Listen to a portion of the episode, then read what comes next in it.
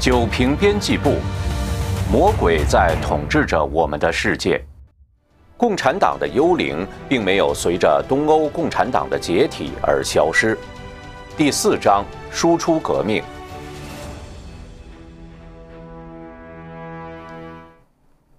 共产邪教在全球的传播依赖的是暴力和谎言。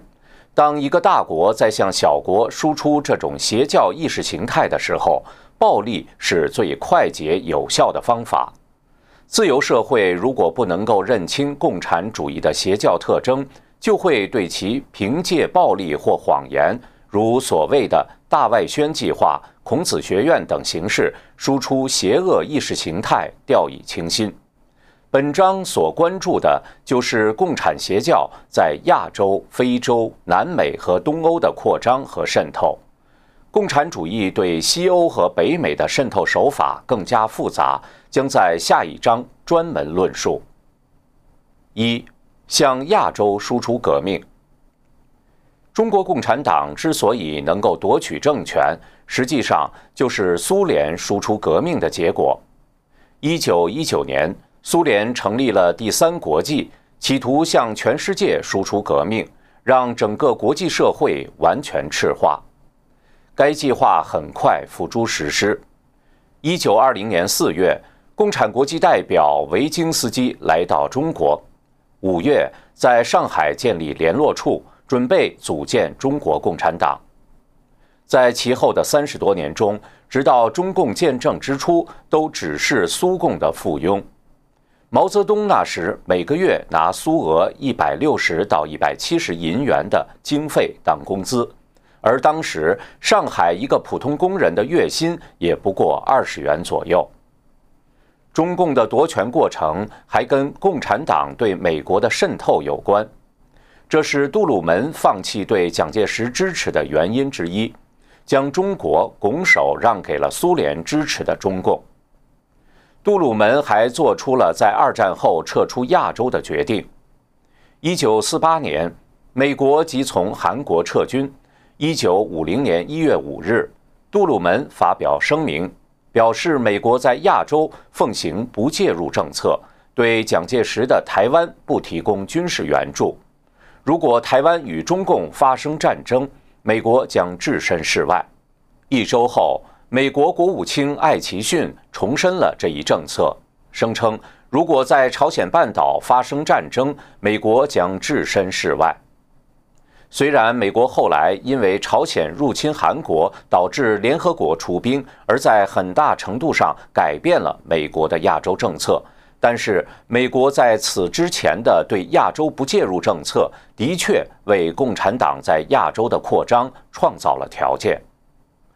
中共输出革命可谓不计血本，除了训练各国游击队、提供武器、派出作战人员颠覆各国合法政府之外，还提供大量金钱支持。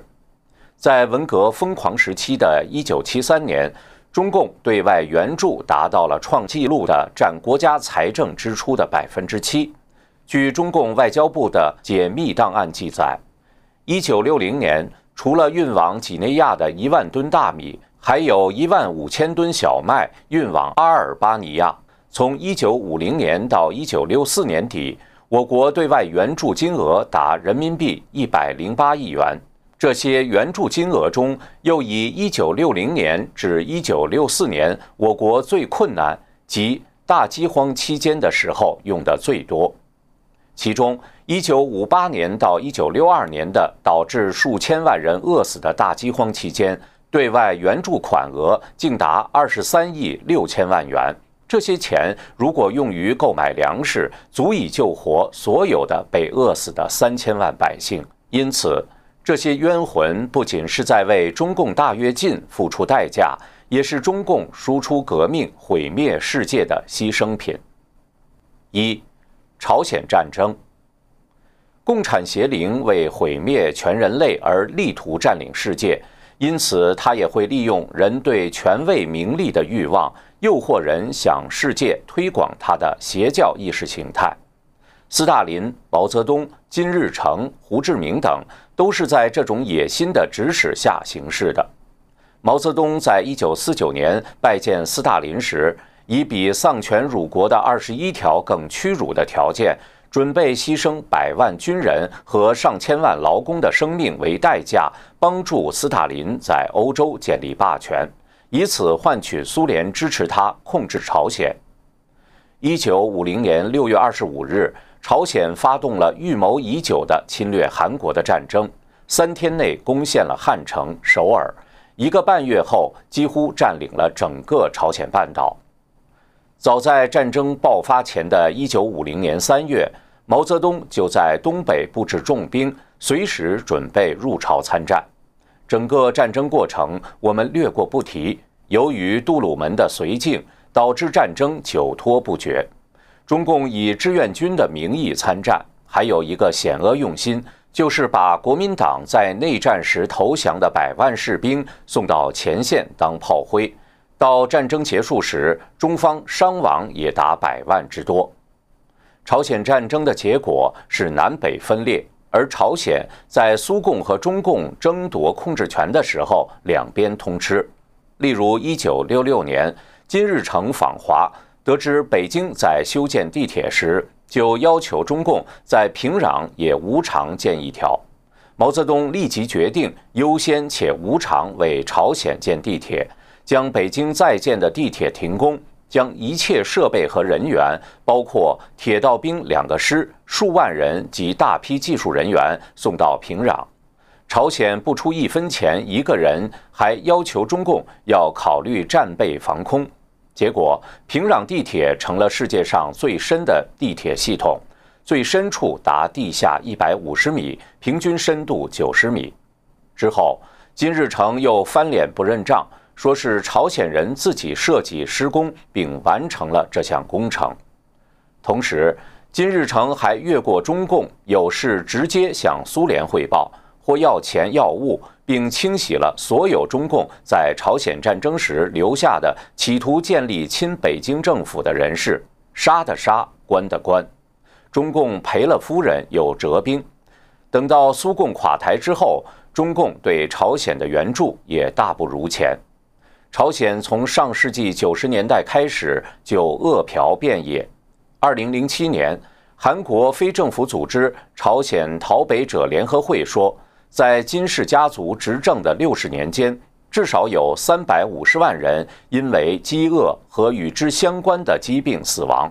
这也是共产邪恶政权在输出革命中欠下的血债。二，越南战争。越南战争之前，一九五四年，中共支持越共战胜法国，而有日内瓦协定及南北越南对峙。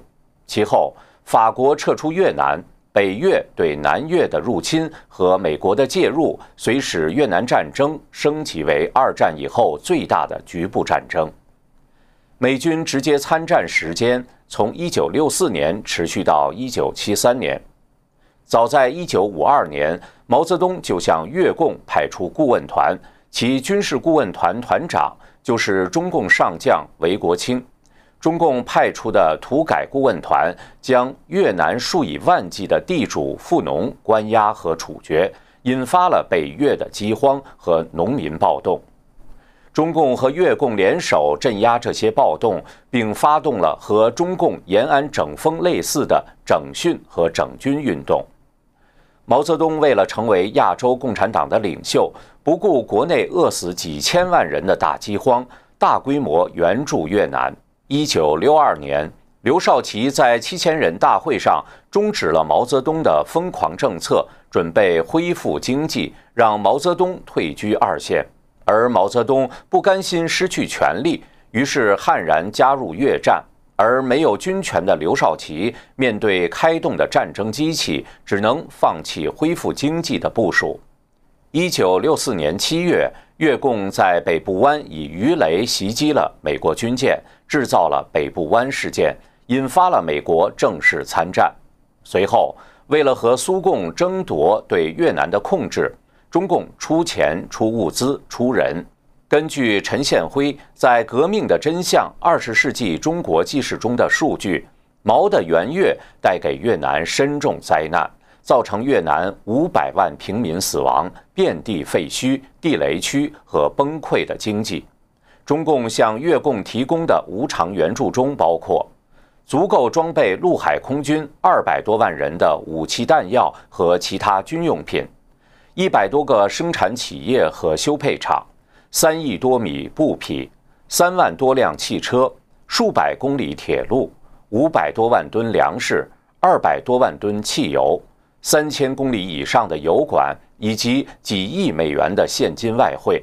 物资、金钱援越之外，中共秘密派出三十多万解放军，换上北越的军装，轮番进入，参加了对南越军、美军作战。为了保密，将无数阵亡的中国士兵就地埋在了越南。到一九七八年，中共对越南的总援助达到二百亿美元，而中国一九六五年的 GDP 不过才七百零四亿人民币。按当时官方汇率，大约折合二百八十六亿美元。一九七三年，美国在自己国内共产党分子煽动的反战运动下妥协，从越南撤军。一九七五年四月三十日，北越占领西贡，南越灭亡。越共在中共的指导下，开始了类似中共夺权后的镇反运动。南越大约二百多万人冒死逃亡，成为冷战时期亚洲最大的难民潮。一九七六年，整个越南落入共产主义的魔掌。三，红色高棉。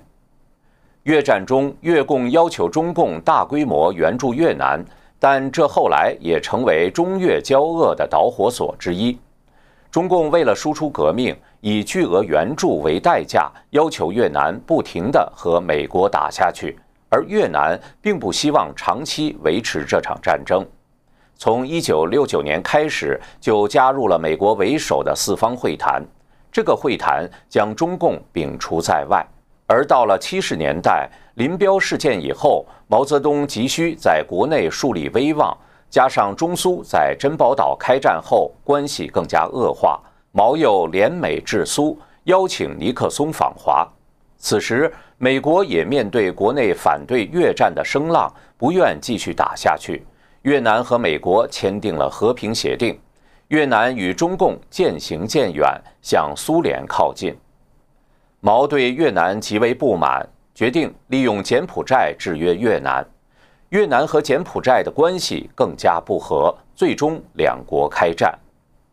中共对柬共的扶持从一九五五年就开始了，让柬共领导人到中国接受培训。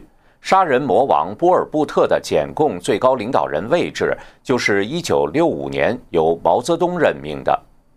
毛向柬共提供金钱和军火，仅在一九七零年，中国就援助波尔布特三万人的武器装备。等到美国撤出印度支那。越南、柬埔寨和老挝，当地政府根本无力抵抗中共支持的共产党，因此老挝和柬埔寨的政权在一九七五年都落入共产党手中，老挝落入越南手中，而柬埔寨则由中共控制，建立红色高棉。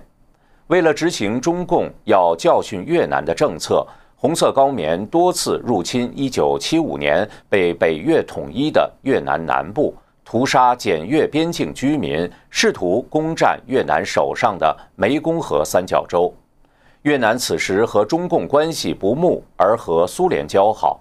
在苏联的支持下，越南在1978年12月开始进攻柬埔寨。红色高棉的波尔布特当权后，实行极端恐怖统治。宣布废除货币，下令强制所有城镇居民都到郊区参加集体劳动，并屠杀了所有的知识分子。三年多时间，暴政造成的死亡人数达到全国人口的四分之一以上。但受到中共领导人张春桥和邓颖超的大力吹捧，等到越南与柬埔寨开战后，不堪忍受的百姓纷纷支持越南军队。仅仅一个月，红色高棉全线崩溃，丢失了首都金边。红色高棉政府只好逃亡山区打游击。一九九七年，波尔布特的倒行逆施甚至激起内部的反抗，他被红色高棉总司令塔克莫逮捕，并被判处终身监禁，直到一九九八年因心脏病发作而死。尽管中共百般阻挠，二零一四年柬埔寨特别刑事法庭以反人类罪判处红色高棉二号人物农谢和前总统乔森潘终身监禁。越南对柬埔寨的战争激怒了邓小平，加上其他因素，于是邓小平打着自卫反击战的名义，在一九七九年发动了中越战争。四，其他亚洲国家，中共输出革命，给各国华人带来了一个惨痛的恶果，就是排华事件，至少几十万华人被屠杀。在当地经商和受教育的权利受到限制。比较典型的例子就是印尼。上世纪五十到六十年代，中共向印尼提供了大量经济援助和军事装备，扶植印尼共产党。印尼共产党当时是印尼第一大党，有三百万共产党员，加上一些附属组织，高达两千两百万人。他们遍布印尼党政军各个部门。苏加诺总统身边也不乏共产党人。毛当时正在谴责苏联变成了修正主义，极力鼓励印共走武装夺权的道路。印共领导人艾蒂是毛泽东的崇拜者，于是准备发动政变。一九六五年九月三十日，右翼军人苏哈托粉碎了这次政变，最后与中国断交，并处决了大批共产党员。这次清洗还跟周恩来有关。周恩来曾在一次共产国家的国际会议上，向苏联和各国共产党代表保证说：“东南亚有这么多华侨，中国政府有能力通过这些华侨输出共产主义，使东南亚一夜之间改进颜色。”印尼的大规模排华由此展开，缅甸排华也与此类似。一九六七年，文革刚刚爆发不久，中国在缅甸的大使馆和新华社分社在华侨中大力宣传文革，鼓励华侨学生带着毛泽东的像章和毛主席语录上学，并和缅甸当局对峙。军政府吴奈温将军下令禁止佩戴毛像和学习毛的著作，并关闭华侨学校。一九六七年六月二十六日。首都仰光发生暴力排华事件，几十名华人被殴打致死，几百人被打伤。一九六七年七月，中共官媒号召坚决支持缅甸人民在缅共领导下进行武装斗争，大造奈温政府的反。随后，中共向缅甸共产党派出了军事顾问团以及二百多现役军人加入缅共军队。又让在中国居住了十七年的大批缅共成员回缅甸开展武装斗争。之后，大批中国红卫兵和中共庇护的缅共武装从云南攻入缅甸，占领了掸邦的果敢地区。大约有一千多云南知青死在异国他乡的战场上。文革前后，中共在亚洲地区输出革命。多以鼓吹暴力为主，并提供人员培训、军火和军费。但中共放弃输出革命后，各国共产党基本上风流云散，再也形不成气候。马来西亚共产党是一个典型的例子。一九六一年，马来西亚共产党决定放弃武装斗争，准备以合法政党身份参政。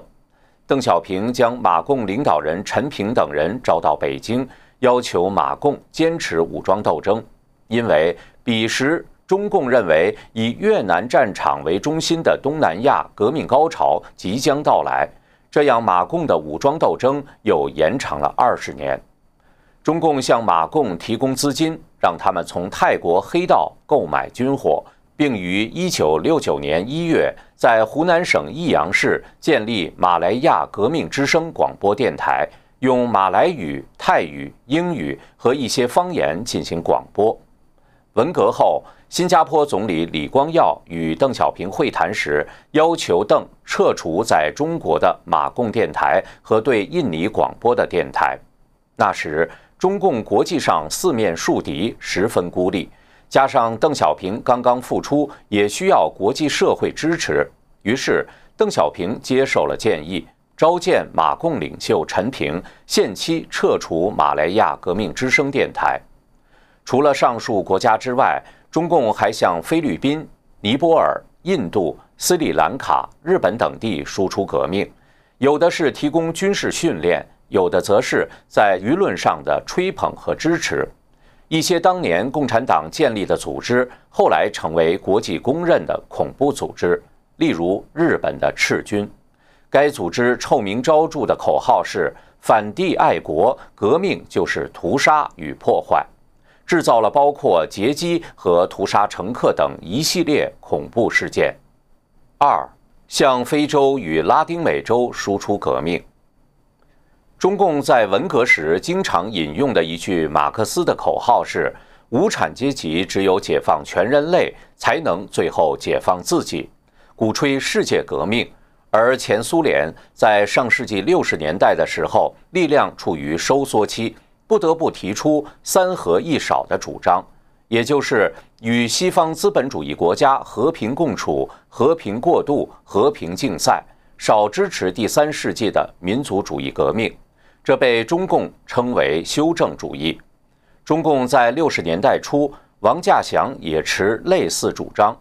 被毛泽东批评为对地修反要和气，对世界革命运动援助要少，因此毛泽东除了在亚洲输出革命外，还和苏联竞争非洲和拉丁美洲。林彪在一九六五年八月发表的《人民战争胜利万岁》的长篇文章中，宣称世界革命的高潮即将到来。按照毛泽东“农村包围城市”的理论。文章将北美和西欧比作城市，而将亚非拉比作农村，以此推论，向亚非拉输出革命就成了中共当时的重要工作。一，在拉丁美洲输出革命。特拉华大学程应红教授在《向世界输出革命：文革在亚非拉的影响初探》一文中提到，在拉丁美洲。毛派共产党人六十年代中期在巴西、秘鲁、玻利维亚、哥伦比亚、智利、委内瑞拉、厄瓜多尔等国都建立了组织，主要成员来自青年和学生。在中国支持下，一九六七年，拉美毛派共产党建立了两个游击队，一个是哥伦比亚人民解放军，其中有一个模仿红色娘子军的女兵单位。叫做玛利亚娘子军连，另一个是玻利维亚的毛派游击队。委内瑞拉的一些共产党人也在同一时期展开了一些武装暴力斗争。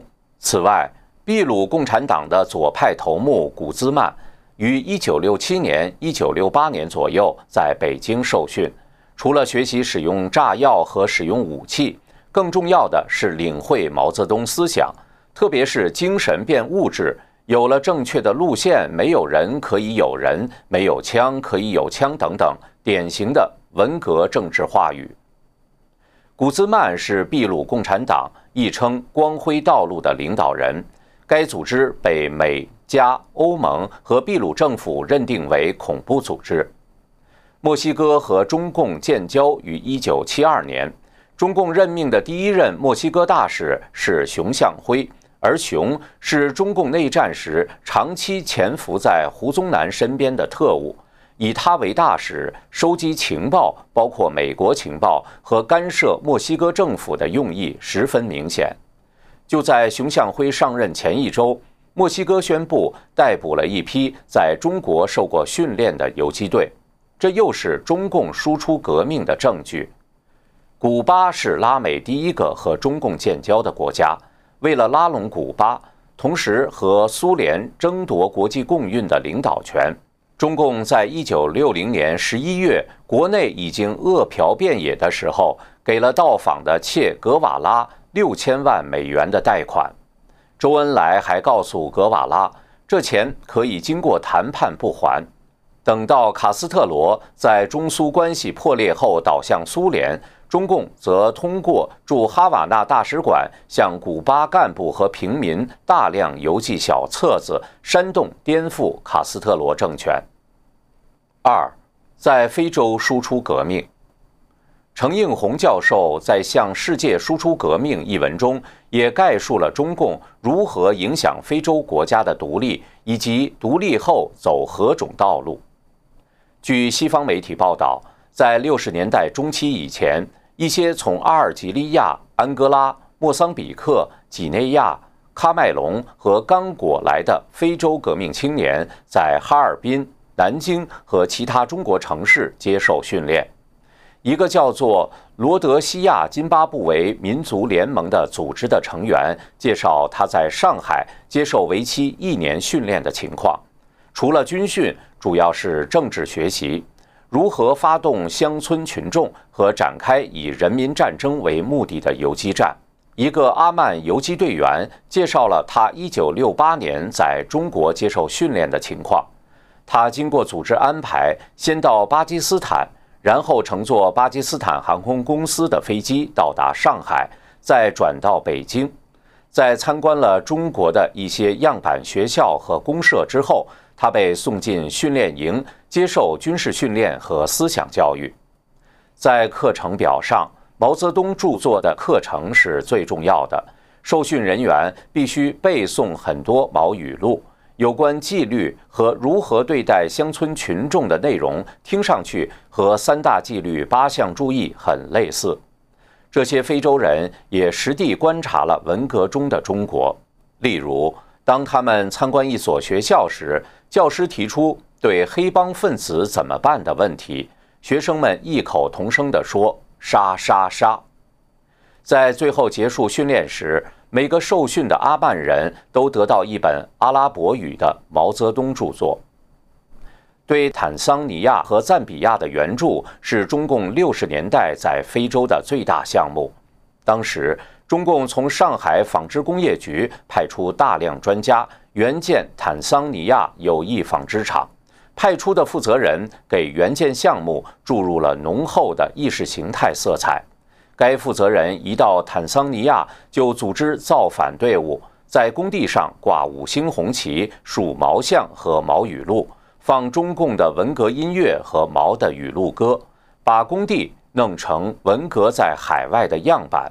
他还组织了毛泽东思想宣传队，在坦桑尼亚工人中广泛活动，散布造反有理的观点。中共的输出革命引起了坦桑尼亚的不满。后，毛泽东决定援建连接坦桑尼亚和赞比亚的坦赞铁路，将东非和中南非洲贯通起来。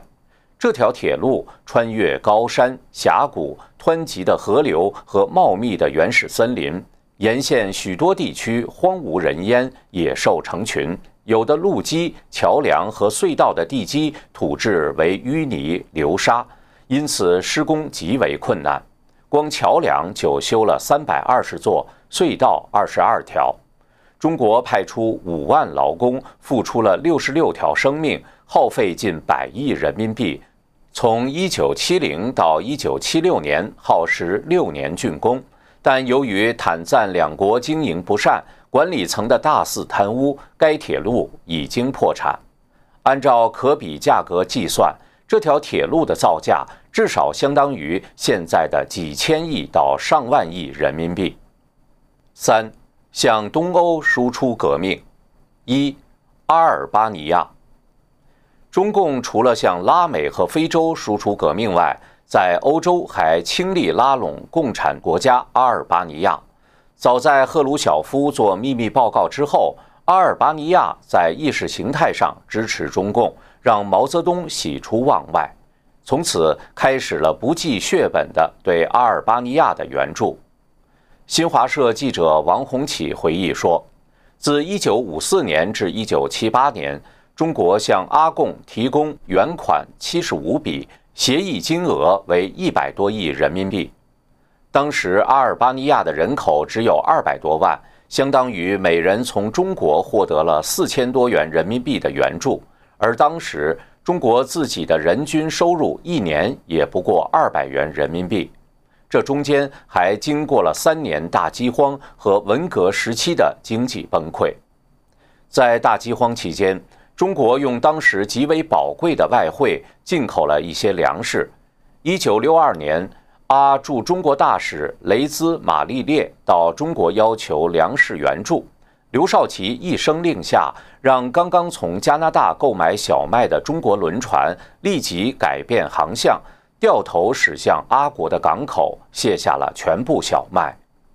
阿尔巴尼亚对中共的援助视为理所当然，而且肆意浪费。从中国运去的大量钢材、机械设备、精密仪器等，被随意堆放在露天地里，常年风吹雨打，而且毫不在乎地说。没关系，坏了没有了，中国在给吗？中国帮助阿尔巴尼亚建立了纺织厂，但阿国没有棉花，中国只好用外汇买进口棉花给他们。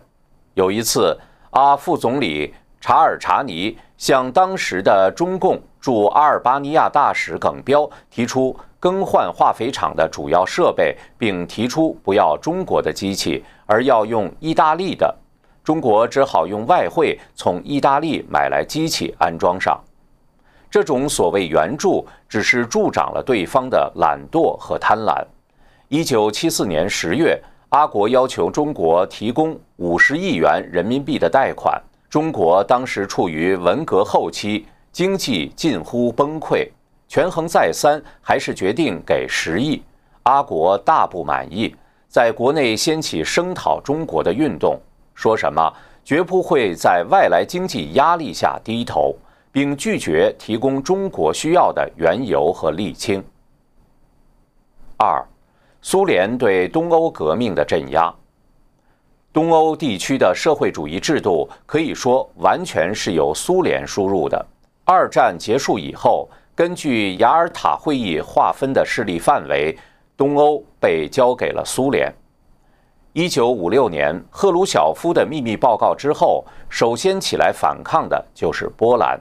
在经过工人抗议、镇压和政府道歉后，波兰选出了对苏联持强硬态度的戈穆尔卡，并顶住了赫鲁晓夫的干涉。接下来的就是著名的匈牙利事件，发生在一九五六年的十月，一群学生举行集会，推倒了斯大林的雕像。随后，集会吸引了大批民众参加，并和警察发生冲突。交火中，至少上百人被打死。苏联认为可以和新的反对派合作，于是任命卡达尔为党中央第一书记，纳吉为部长会议主席及总理。纳吉上台后，宣布退出华沙条约组织及类似北约的军事集团，以苏联为领导。并进一步推动自由化。苏联不能容忍匈牙利这种变化，于是将坦克开到布达佩斯街头。纳吉被逮捕和处决。继匈牙利事件之后，就是1968年捷克的布拉格之春。从赫鲁晓夫秘密报告之后，捷克的管制逐步放松。到1967年春天，相对独立的民间社会在捷克已经成型。其中代表人物就是后来当选为捷克总统的哈维尔。在这个社会氛围下，一九六八年一月五日，改革派杜布切克接任捷共第一书记，提出加强改革和有人性的社会主义的口号。随后，杜布切克大规模地平反斯大林时代的冤假错案，释放意见分子，放松新闻管制，鼓励学术自由。允许公民自由出国，放松对宗教的监控等，在党内也实行有限度的民主。苏联认为这些改革不仅背叛了社会主义原则，还会让其他国家效仿。于是，在一九六八年三月到八月，苏共领导人勃列日涅夫等与杜布切克举行了五次高峰会谈，企图压服他放弃民主改革。杜布切克拒不同意。于是，在一九六八年八月，苏联的六千三百辆坦克就开进了捷克。历时八个月的布拉格之春被坦克碾碎了。从匈牙利事件和布拉格之春，我们可以看到，东欧的社会主义制度实际上是苏联强行移植和用暴力维护的。当苏联放弃这种暴力的时候，东欧的社会主义阵营也就在极短时间内迅速解体了。最典型的案例就是柏林墙的倒塌。一九八九年十月六日。东德各城市正在举行声势浩大的示威游行，并和警察发生冲突。此时，戈尔巴乔夫正在东柏林访问。他对东德统一社会党总书记昂纳克说：“只有抓紧时机进行改革，才有出路。”随后，东德取消了前往匈牙利、捷克斯洛伐克和波兰的旅行限制，这使大批人可以通过捷克投奔西德。柏林墙已经无法隔断民众的逃亡潮。十一月九日，东德被迫放弃了边界管制，数以万计的东德人翻越柏林墙到达西柏林，并捣毁了柏林墙。这座矗立了数十年的铁幕的象征就此消失。柏林墙倒塌的一九八九年是一个动荡的年份。这一年，波兰、罗马尼亚、保加利亚。捷克和东德都实现了自由化，在名义上抛弃了社会主义，这也是苏联放弃干涉他们的结果。一九九一年，苏联解体，冷战结束。中共在过去的几十年中，曾经援助的国家达到一百一十个。意识形态输出是中共决策的重要考虑因素，而苏联对中东、南亚、非洲。拉丁美洲的干涉也不只是我们上述列举的那一点，因此，本章内容只是举例说明，暴力移植是共产邪灵在国际上扩充共产主义的重要手段。它占有的地区和控制的人口越多，毁灭起人类来才越得心应手。四，冷战终结。冷战的结束让许多人都松了一口气，认为社会主义、共产主义或者持类似主张的暴政终于完结。但这只是魔鬼的一个伎俩而已。美苏的对抗转移了人们对中共的注意，为中共实施更邪恶和隐蔽的共产主义政策赢得了时间。一九八九年六四屠杀之后，邪恶的江泽民成为中共最高领导人。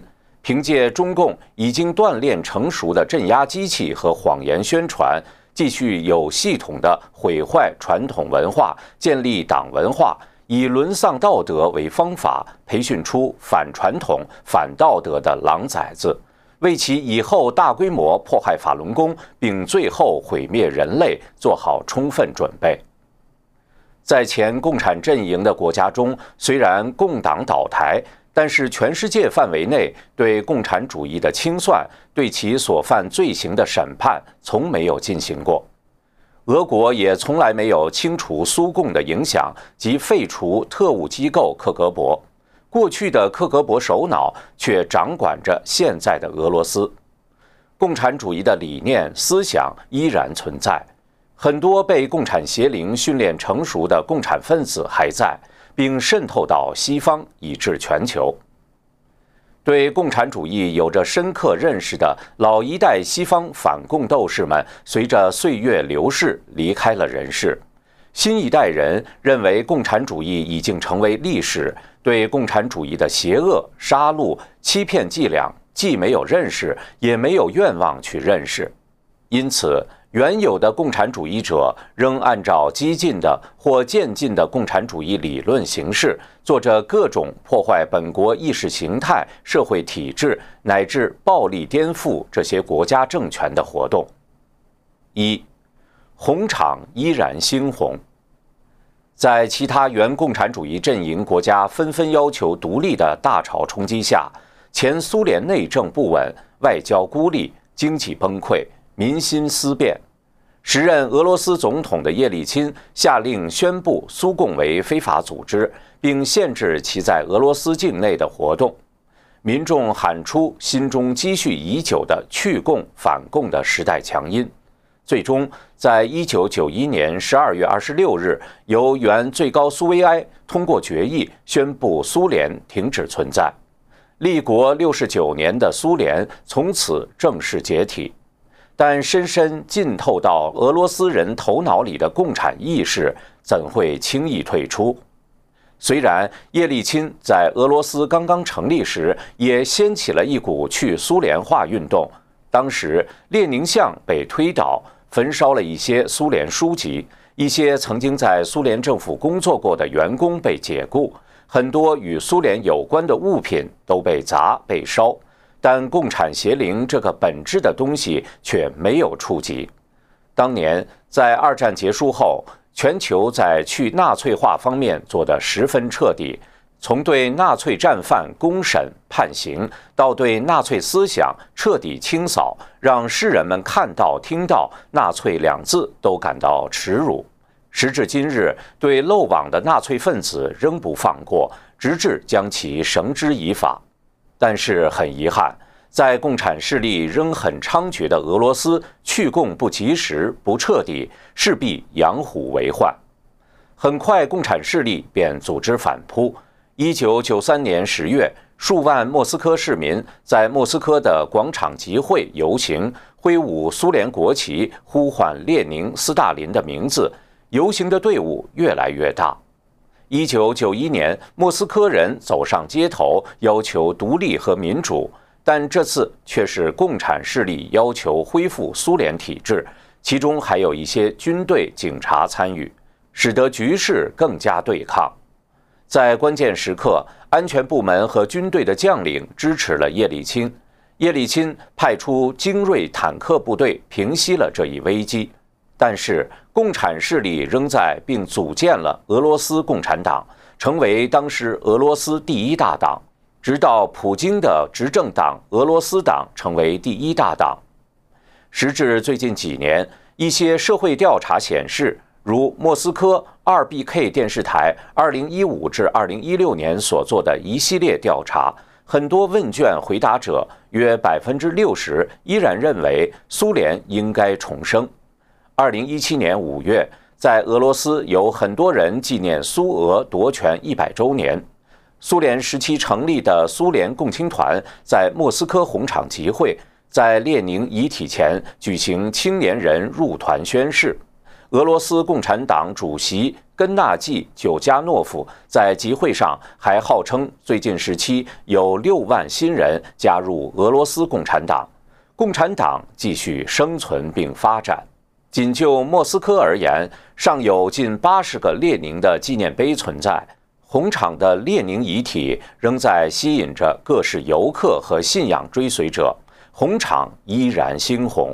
共产邪灵在俄罗斯依然存在，克格勃也从来没有被彻底揭露和被世人唾弃。持有共产主义理念的大有人在。二，红货依旧泛滥。根据现有数据统计，现在世界上由共产党执政的国家有四个：中国、越南、古巴、老挝。朝鲜表面上放弃了马列共产主义，但实际上仍是共产集权国家。冷战前共有二十七个过去共产党执政的共产党国家，现在共产党仍可参政的国家有十三个。